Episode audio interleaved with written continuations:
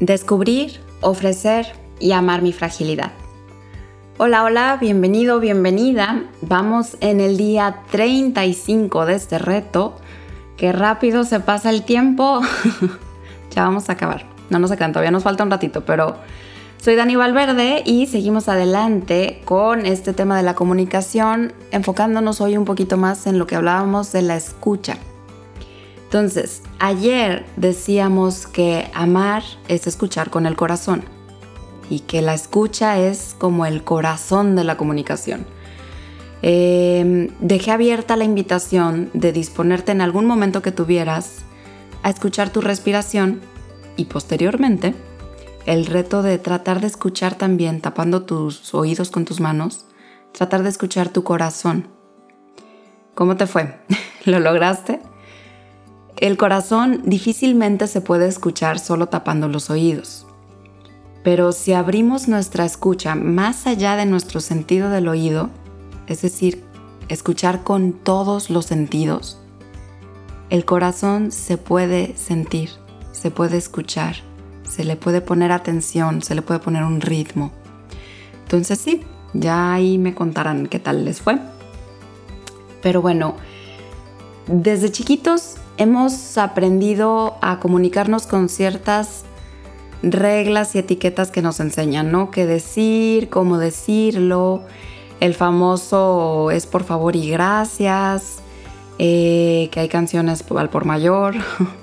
Pareciera que el peso de la comunicación está en lo que decimos y cómo lo decimos. Pero nuevamente le quitamos peso a esta parte tan importante, la más importante de la comunicación, que es la escucha. La escucha es lo que verdaderamente sostiene toda la comunicación. Como les decía ayer, puedes no decir nada, sin embargo puedo escucharte, ¿no? O sea, puedo poner atención, puedo empatizar contigo, es tantas cosas que nos permiten. Entonces, eh, podemos como de alguna manera ponerle peso a esto, ponerle atención y lo que nos dice la escucha es lo que crea también las relaciones.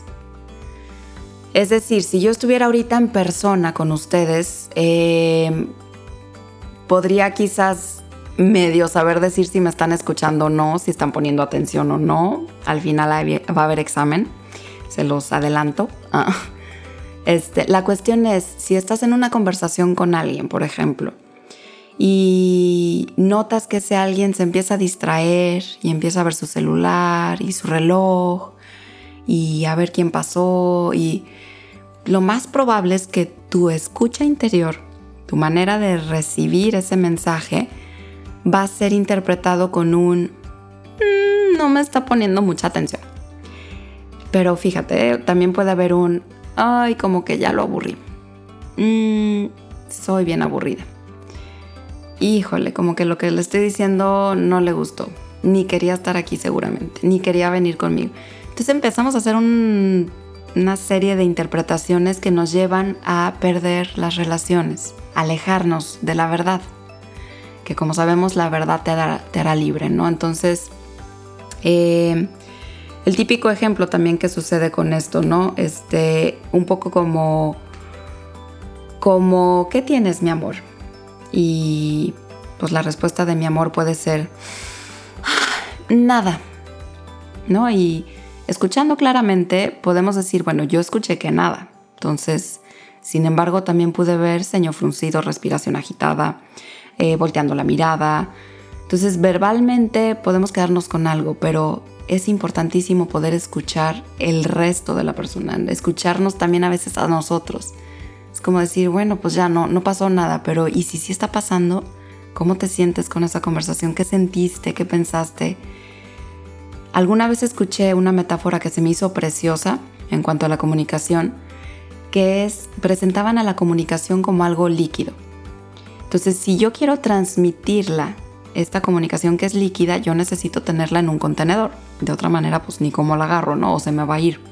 Entonces, yo tengo un contenedor en donde quiero vaciar mi comunicación líquida a otro contenedor, como si fuera agua. Y al hacerlo, imaginemos que el contenedor que va a recibir tiene, es un tubo de ensayo de estos de los laboratorios. Entonces la boquita está como muy chiquita, ¿no? Este no sale. Más bien, difícilmente le atinas. Pues literal, difícilmente va a entrar lo que tú quieres decir en ese contenedor. El contenedor es la escucha. Entonces, si yo quiero transmitir algo y que me escuchen, es importante también revisar qué tanto está dispuesto ese otro algo para recibir mi escucha, mi comunicación. Si el contenedor en cambio está abierto así como una cubeta, pues hasta la puedes aventar y te la van a recibir. Entonces hay que cuidar todo esto, ¿no? Em, poner atención en tu escucha, esa es una. Y el día de hoy me gustaría invitarte a que en las cosas mínimas escuches.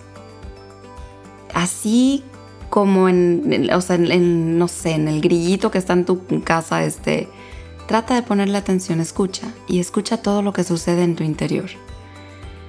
¿Cómo es tu escucha con los demás? Que tengas un excelente día.